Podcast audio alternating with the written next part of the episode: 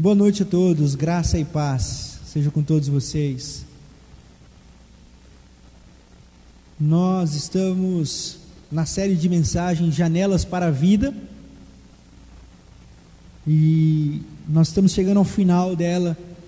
Ah, já no mês de dezembro, nós vamos entrar na nossa série de Natal. É, breve vocês vão receber um vídeo, o um folder da nova série de mensagens. Então, nós estamos finalizando essa essa série Janelas para a Vida, e provavelmente nós vamos providenciar todo o material escrito sobre ela. Nós vamos disponibilizar aí, acho que um, um livro em formato de e-book, alguma coisa assim, colocando à disposição todas as mensagens com, com em, em, escrito, né, digitado para os irmãos, na ideia de que isso abençoe a vida de muitos. E nós temos conversado sobre janelas para a vida, sobre essa perspectiva de nós fecharmos algumas janelas que precisam ser fechadas para que a gente encontre a vida e abrirmos outras janelas que precisam ser abertas para que a gente também encontre a vida. E às vezes eu falo de janelas que você nem sabia que você tinha. Às vezes eu falo de algumas janelas que você não queria que eu, que eu, que eu dissesse. Às vezes eu falo de algumas janelas que você gosta que eu fale dessas janelas mas cada um tem a sua, todos nós temos as nossas. Eu espero que essas janelas se fechem e se abram para que você encontre a vida. E hoje nós vamos falar sobre a vida viva, ou uma viva vida. Se as janelas são para a vida, que vida é essa? Que vida nós estamos falando? É muito fácil nós, como religiosos, não, porque vida é a vida de Jesus. Vida é vida com Jesus. Mas o que é uma vida com Jesus? Não, vida com Jesus é é o quê? Vir para a igreja, dar dízimo, usar terno e gravata, falar de Jesus, andar com camisa de versículo, só ouvir música gospel, ficar dizendo que homossexual não vai para o céu, ficar compartilhando notícia do mundo gospel no Facebook. Isso não é andar com Jesus. Isso não é uma vida que Jesus diz para a gente ter.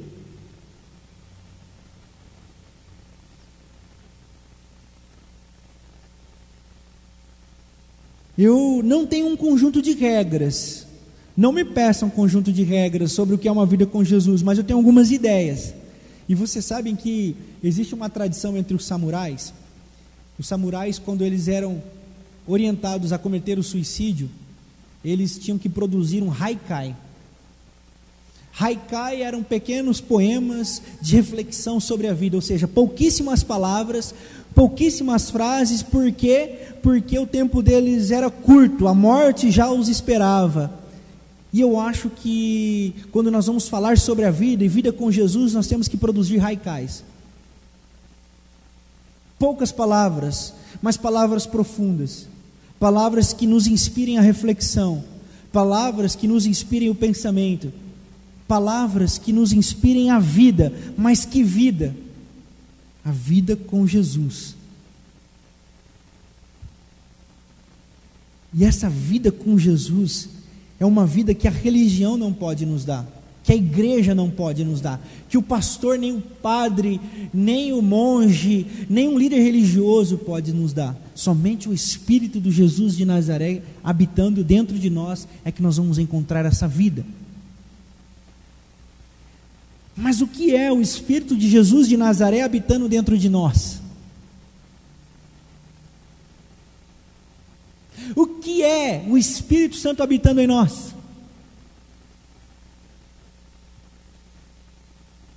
Alguns dizem que o Espírito Santo habitando em nós é falar em línguas. Alguns dizem que o Espírito Santo habitar em nós é nós mudarmos os nossos comportamentos. Se antes eu ia para o bar, agora eu vou para a igreja. E tem muita gente que sai do bar e vai para a igreja e não tem nada a ver com o Espírito Santo. Só muda o CEP. E vou dizer: que o Senhor Jesus me perdoe. Eu acho que tem muita gente que não vem para a igreja e que está em muitos outros lugares que tem o Espírito Santo.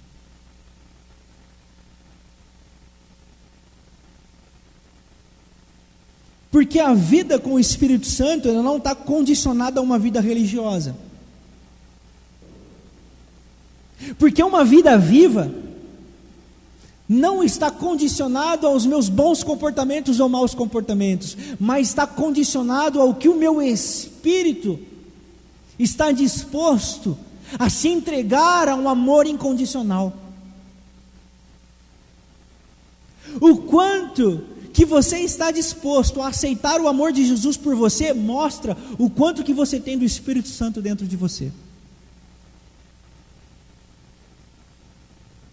É por isso que lá no Evangelho de João, eu convido você a abrir comigo no capítulo 10.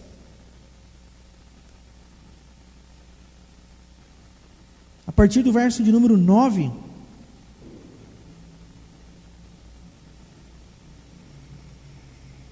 Diz assim: Eu sou a porta.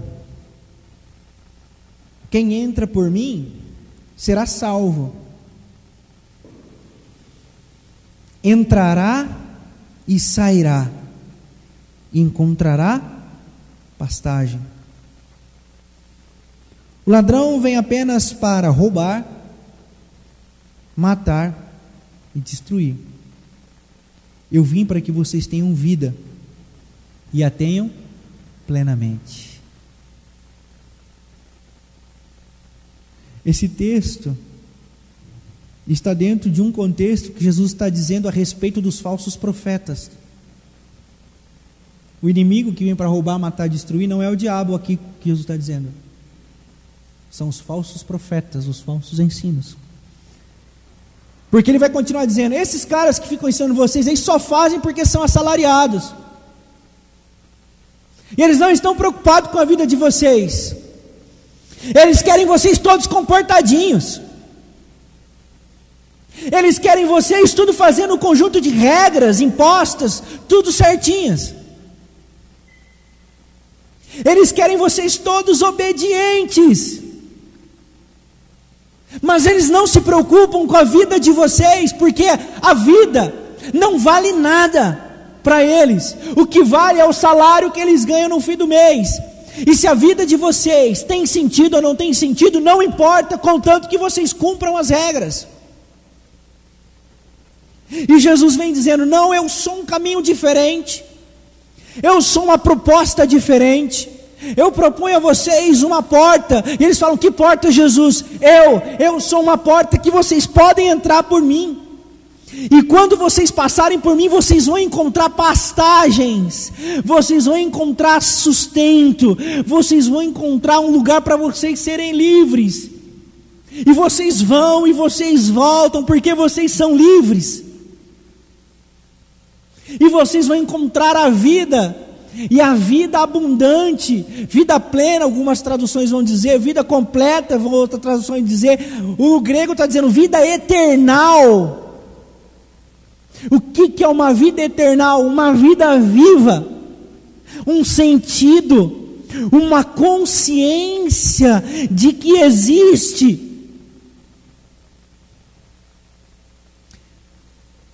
A janela para uma vida viva é encontrar Jesus e deixar-se ser encontrado por esse amor.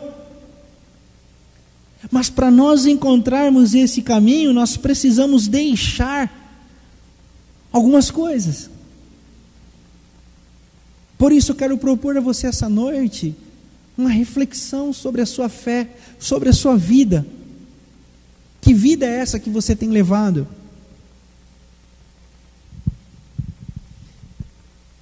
Quando me perguntam, pastor, o que é pecado original?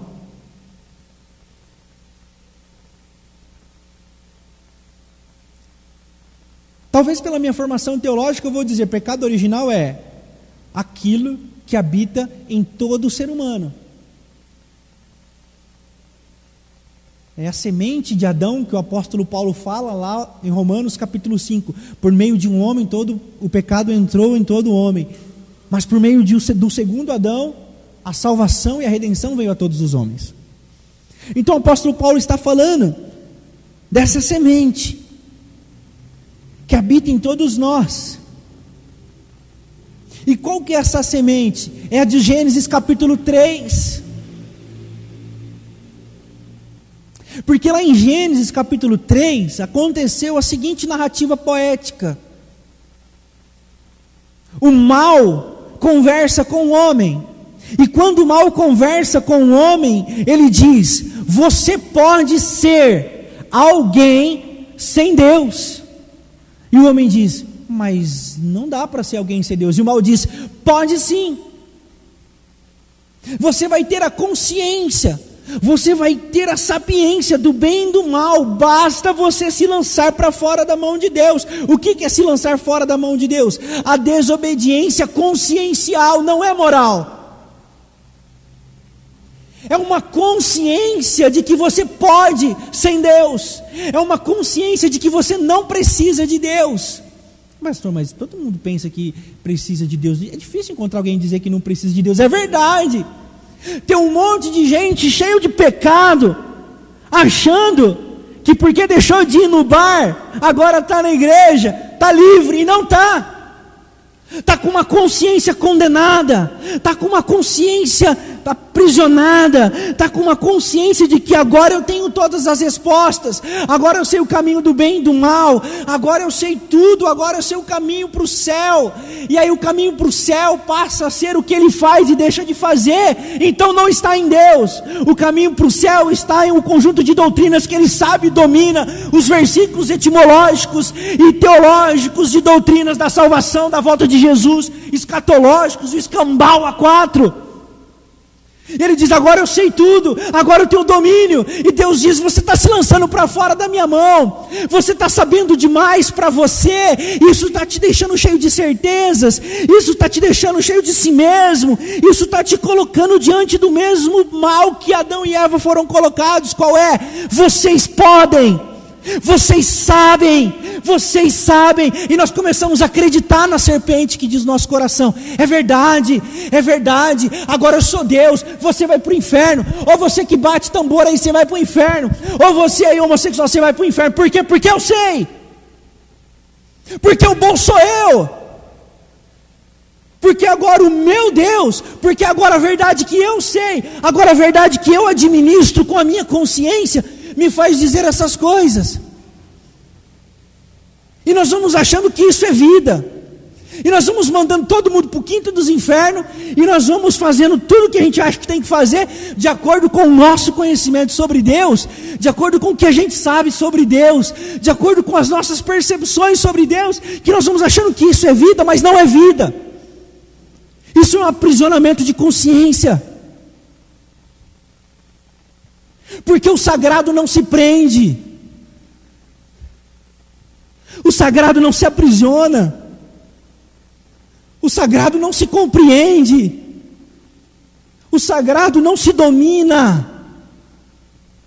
Uma vida viva é uma consciência sabedora de que o sagrado não cabe em 66 livros, não cabe, ele é muito maior. Uma consciência livre é saber que o meu terno não é capaz de evidenciar a santidade desse Deus, e nem simboliza, porque Ele não está preocupado com as nossas vestimentas, mas Ele está preocupado com a consciência do nosso coração.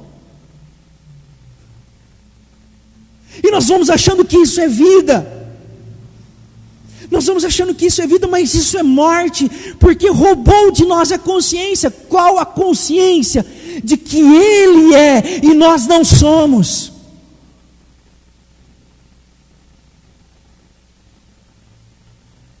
Bem-aventurados os pobres de espírito, porque eles herdarão o reino dos céus. Preguei sobre isso aqui duas, três semanas atrás. A consciência de que é, se é pobre de espírito, é, eu não tenho nada para oferecer para Deus, eu não sou nada, eu não tenho nada.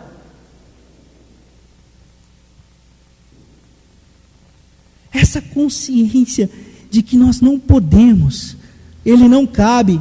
Rubem Alves escreveu um livro para sua netinha de quatro anos chamado Pássaro Sagrado. E nesse livro ele diz as seguintes palavras: O pássaro sagrado visitava a menina todas as semanas, todos os dias. E toda vez que o pássaro sagrado visitava a menina, a menina se sentia feliz. Toda vez que o pássaro sagrado ia embora, a menina se sentia triste. A menina então pensou: se o pássaro sagrado que me visita me faz feliz, prendê-lo-ei numa gaiola e serei feliz eternamente. Porém, quando a menina capturou o pássaro sagrado e o colocou dentro da gaiola para a sua felicidade, o pássaro deixou de ser sagrado. Porque o sagrado, ele habita na liberdade e não na gaiola. O sagrado, o divino, ele é divino porque ele é intangível porque ele é incompreensível, porque ele é inescrutável, ele é absurdamente escuro.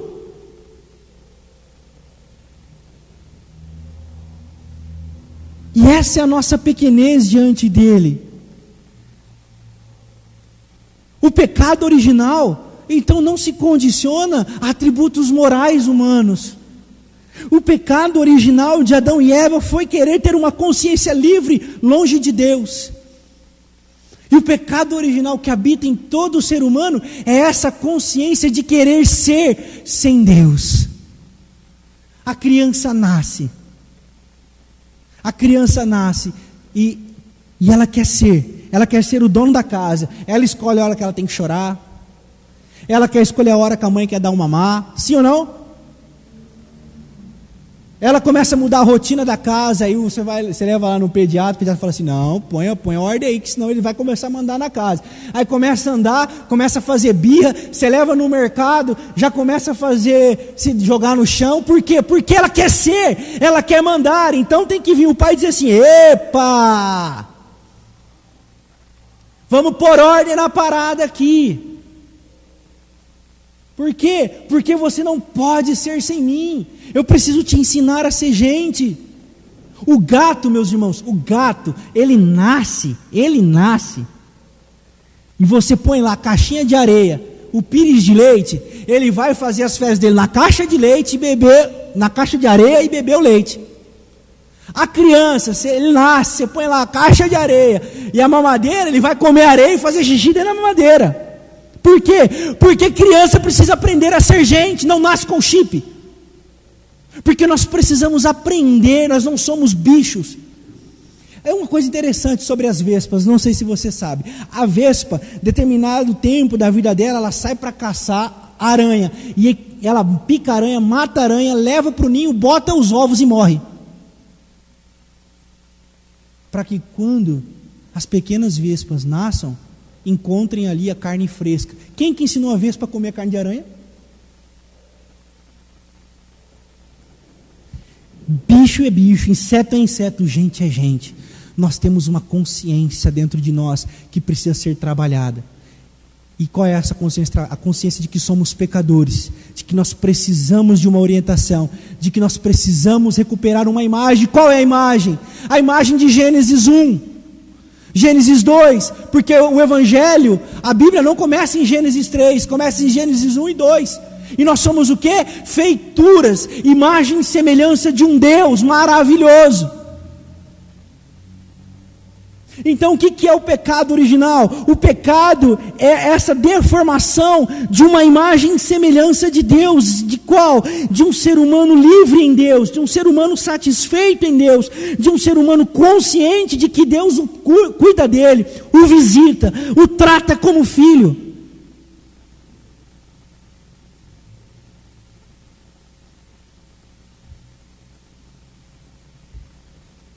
Só que o pecado tirou de nós essa imagem.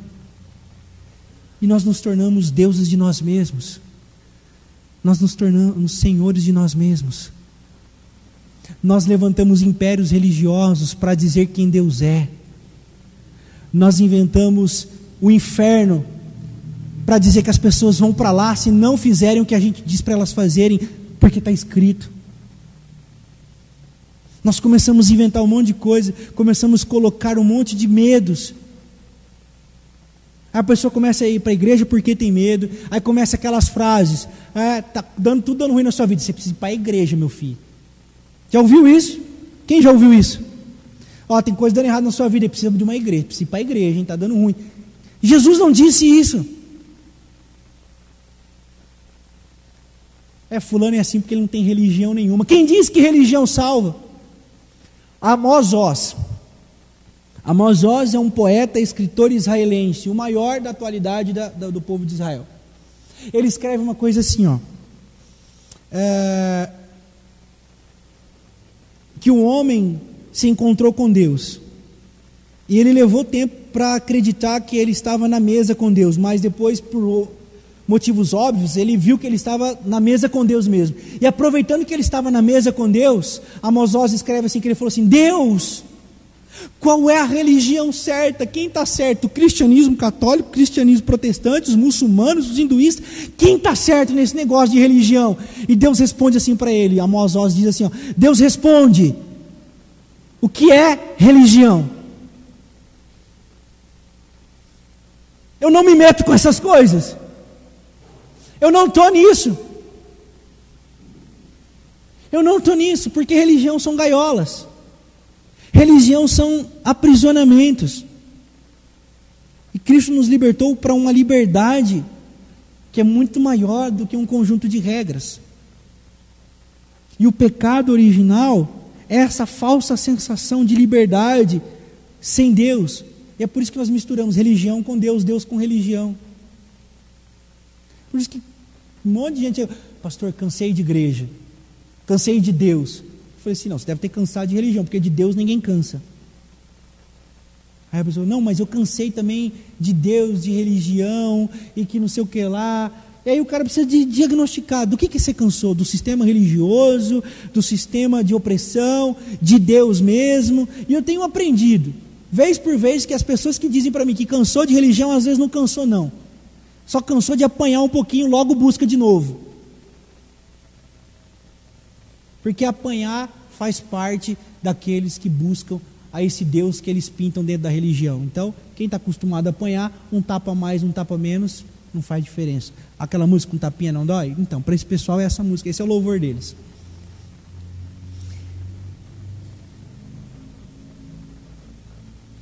O pecado original é essa deformação, essa deformidade de uma consciência falsa de liberdade. E Jesus, aqui nesse texto, dentro dessa perspectiva, ele diz assim: Ó, eu sou a porta.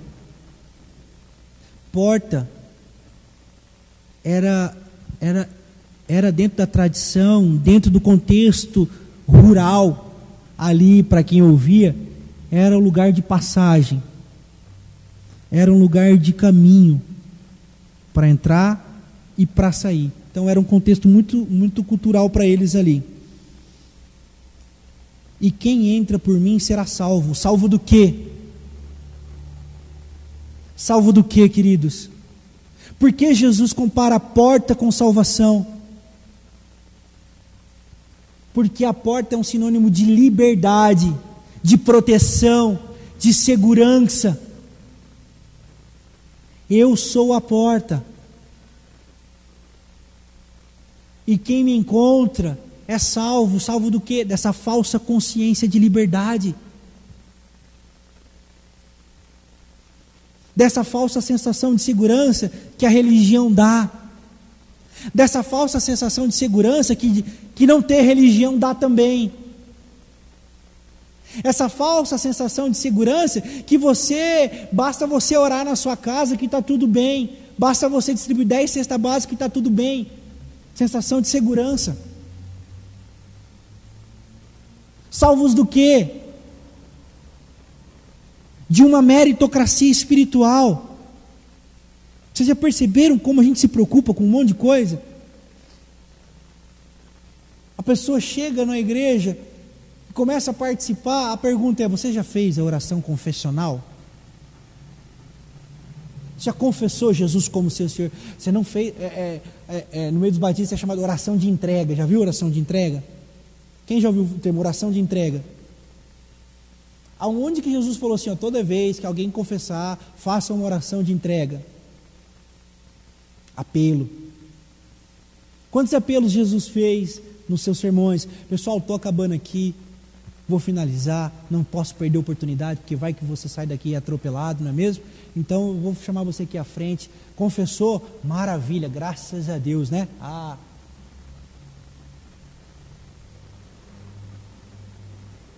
Nós nos preocupamos com o que não deveríamos nos preocupar. E perdemos a essência. Por quê? Porque o pecado que habita em nós nos traz essa falsa sensação de segurança. É por isso que nós gostamos de regras. É por isso que aquela mulher samaritana pergunta a Jesus: Jesus, eu vejo que tu és profeta. É por isso que Amós escreveu esse texto que eu acabei de citar para vocês. Qual é o lugar certo da adoração? Qual é o jeito certo? Qual é a forma certa? Porque eu estou com medo de estar tá errado. E Jesus está dizendo assim: no amor não existe medo, minha filha.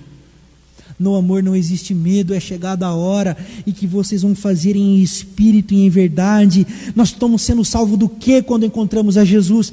Desse medo de estar errado. Nós estamos sendo salvos do que? Desse medo de estar no monte errado, porque agora já não tem mais monte errado, agora tem corações iludidos com o pecado de uma consciência acomodada. Não existem mais lugares sagrados, não existem mais é, é, templos sagrados, mulher. É chegada a hora em espírito e em verdade. Não há mais regras, não há mais protocolos, mas um coração quebrantado e contrito o Senhor não vai rejeitar. O que, que é uma vida viva? É uma vida que encontrou a Jesus e o tem como porta para o salvar. Salvar do que? Dessa consciência do pecado. Essa consciência de pecado, melhor dizendo. E Jesus continua dizendo: entrará e sairá, e encontrará pastagem. O que, que é a consciência do mal? O que, que é uma mente cauterizada pelo pecado original? Eu entro na, eu entro aqui e fico aqui. Por quê? Porque toda tentativa de sair Vai que a cuca me pega. Trabalham no medo. Trabalham no medo. É daí que a gente tem pessoas que vêm para o culto porque está com medo, porque tropeçou na vida. Pastor, eu estou aqui porque eu estou com medo, porque porque essa semana eu fiz isso, eu fiz aquilo. Mas eu estou muito arrependido. Você não está arrependido, você está com medo. Não, pastor, é porque é, é, com Deus não se brinca, né? Então eu estou aqui. Então isso é um medo. E Jesus está dizendo: lancem fora o medo, porque eu sou a porta, onde você vai e você volta. Jesus está falando de uma vida viva. Você caminha, você anda, você sai, você volta. E eu não estou dizendo sai ou entra na igreja, estou falando entra e sai na vida. Você vive, você caminha, você existe, meu querido. Você existe, você é porque agora você é salvo, você tem a sua consciência salva, e Jesus está com você em todos os lugares. Jesus está contigo em todos os lugares, porque Ele não está mais do lado de fora, Ele está do lado de dentro. E Ele vai contigo aonde fores. Ele é a porta para a nossa liberdade em uma vida viva.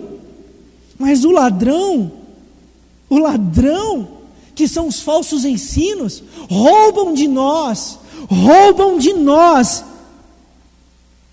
matam a nossa vida, roubam a vida, matam a vida, cerceiam a nossa liberdade. Isso é tão verdade quando a gente fala em liberdade na igreja, nós já começamos a falar de liberdade fazendo ponderações. Não, pastor, nós estamos falando de liberdade aqui, mas a gente não está falando de libertinagem. É óbvio que quem nasceu de novo não fala em libertinagem. É, é, é, dois mais dois é quatro, minha gente. É óbvio que quem fala em liberdade, quem fala em uma vida livre, não está falando em libertinagem. Romanos capítulo 6: Como continuaremos a pecar nós que nascemos de novo? Então, quando a palavra liberdade ecoa no coração de quem nasceu de novo, em nenhum momento, em nenhum sentido deveria ecoar lá no fundo a palavra libertinagem, por que não? A liberdade de Gálatas, capítulo 5, verso 1, é uma liberdade, liberdade. Foi para a liberdade que Cristo vos chamou. Não tornem novamente sobre vocês o jugo da escravidão, do que? Da religião. Mas nós temos tanto medo, nós temos tanto problema, por quê? Porque o pecado de uma consciência por si mesma nos coloca diante desse aprisco. Nos coloca dentro desse curral, desse submundo.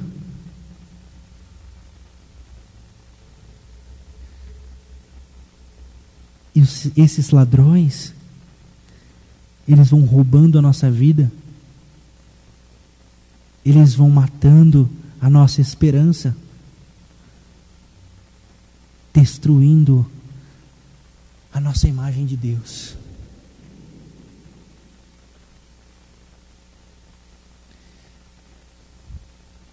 E Jesus diz assim: Mas agora eu quero dizer para vocês uma coisa. Eu vim para que vocês tenham vida e a tenham plenamente. Jesus está dando para nós uma consciência, lá de Gênesis capítulo 1 e 2, de uma criação à imagem e semelhança de Deus.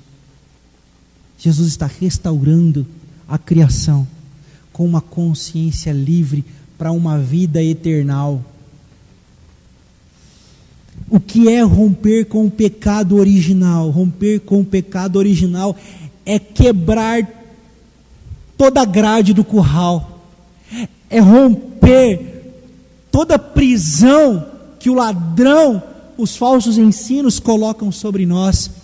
O que é se libertar do pecado original? É transcender,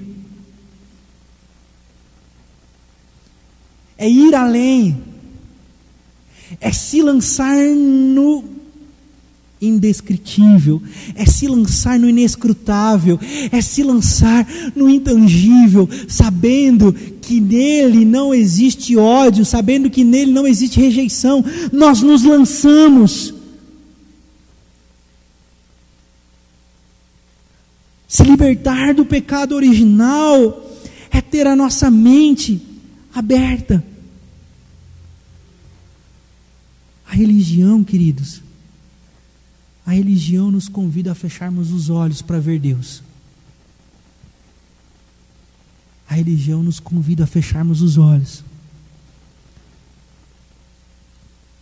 A poesia nos convida a abrirmos os olhos.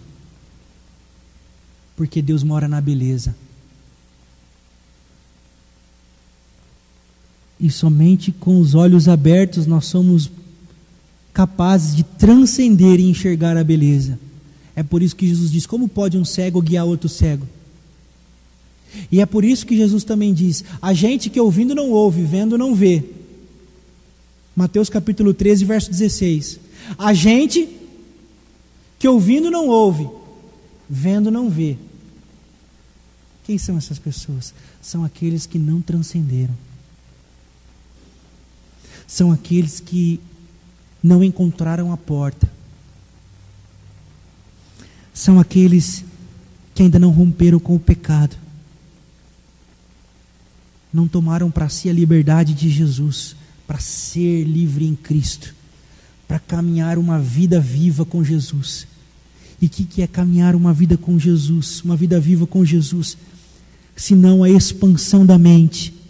Albert Einstein vai dizer que a mente que se expande jamais retoma o seu tamanho original. Por isso que aquele que põe a mão no arado, não olhe para trás, porque a mente que transcende não dá para retroceder. A mente que se expande para águas mais profundas já não consegue mais ficar nas águas rasas. Libertar-se do pecado original é muito mais complexo do que parar de beber, fumar e escutar a música do Rick Renner. Rick Renner é ruim, hein? Eita lasqueira.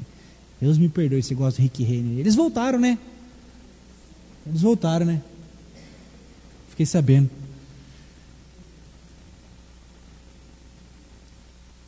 O que Jesus nos liberta é de uma consciência aprisionada, apequenadora, enjauladora do sagrado. Essa é uma vida viva com Jesus de Nazaré. A capacidade de enxergar a beleza e a vida, aonde a religião nos dizia que era caminho de morte. Enxergar a humanidade nas pessoas que a religião mandava a gente tacar pedras. Enxergar a dignidade naqueles e naquelas que a religião diz para a gente não andar perto. Porque até inventar versículo a galera inventa quando quer justificar alguma coisa. Né? Diga com quem andas que eu te direi quem tu és. Quem disse isso, meu Deus do céu? Não foi Jesus, não. Não está na Bíblia isso, não.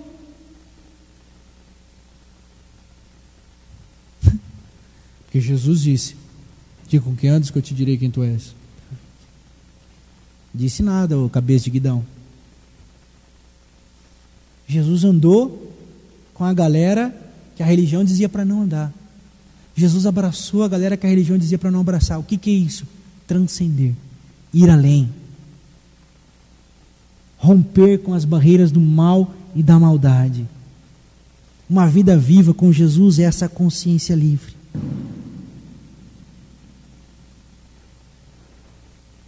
Romper as barreiras do pecado original, essa consciência pequenadora de uma falsa sensação de liberdade, de uma falsa sensação de domínio do sagrado, de uma falsa sensação de achar que tem todas as respostas, que nos rouba da nossa humanidade e que nos faz produtores e produtoras de filhos do inferno duas vezes. Como Jesus disse para os religiosos: Vocês são produtores, vocês fazem filhos do inferno duas vezes. Vocês matam e ensinam a matar. Vocês aprisionam e ensinam a aprisionar. Vocês roubam e ensinam a roubar. Vocês são ladrões. Vocês não conhecem. Vocês não sabem. Vocês não discernem. Jesus está falando isso para quem, queridos? Para a galera da religião.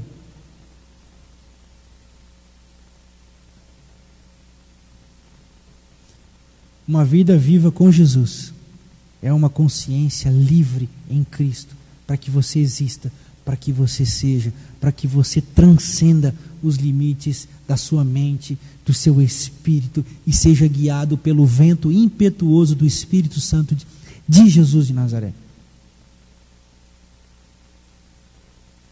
E a minha oração, essa noite, por todos nós, é que essas janelas se escancarem na nossa vida.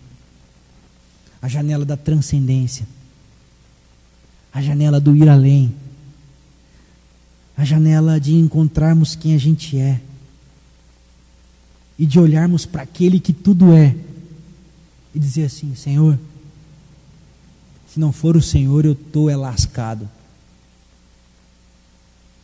Eu não sei, eu não sou, eu não posso, mas em Ti, por Ti, contigo, sou mais que vencedor. Isso aí não é para ganhar ou vencer a sua guerrinha de consciência com a cunhada chata, não, que é de outra religião, viu? Porque crente gosta dessas coisas. Tem uma irmã que não é da minha igreja e eu tenho uma treta com ela. É, não, eu sou mais que vencedor em Cristo Jesus, essa mulher vai ver. É, e Deus deve olhar e falar assim: e o Kiko com isso? Não porque eu faço jejum, não porque eu faço oração. E essa, essa víbora vai ver, essa filha de Beuzebu. Porque crente xinga assim, né? Filha de Beuzebu, é, Nabucodonosor, né? Vai, vai colocando assim. Aí Jesus olha e fala assim: não, a gente não tem nada a ver. Nós somos mais que vencedores em Cristo Jesus na capacidade de irmos até Ele, porque por nós mesmos nós seríamos derrotados por quem a gente é. Só que Jesus venceu a morte para que a gente pudesse nos encontrar com Ele pelo mérito dele. É nisso que nós somos vencedores em Cristo Jesus. E que todas as coisas cooperam para o bem daqueles que amam a Deus. Amém? Não significa que aquela treta no trampo vai dar certo, porque todas as coisas cooperam para o seu bem. Também não significa. Não, porque eu estou com uma causa aí. Não, então vai orar para a desatadora dos nós. Para Jesus não tem nada a ver com isso. Me desculpa, querido. Jesus não é desatador de nó. Jesus é um expansor de consciência. Jesus é um libertador de alma e de espírito. Jesus é o redentor da humanidade. Jesus é o criador do universo. Ele sustenta o universo com as mãos.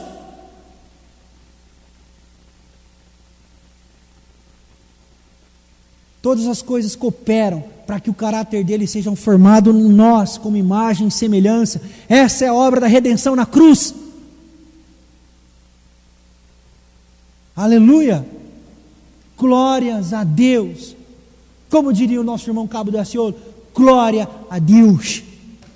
De verdade. Glória, glória. Porque nós não poderíamos, mas Ele nos fez capazes.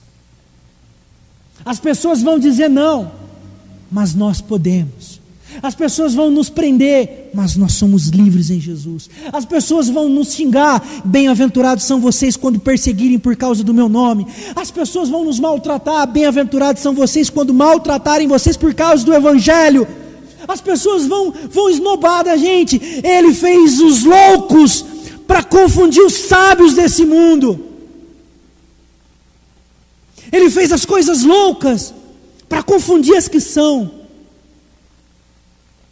Essa é a expansão, esse é o objetivo de Jesus em cada um de nós, abrindo as janelas para uma vida viva com Ele. E que assim seja, na minha vida, na sua vida. Eu quero convidar você a ficar de pé. Nós vamos cantar mais uma canção.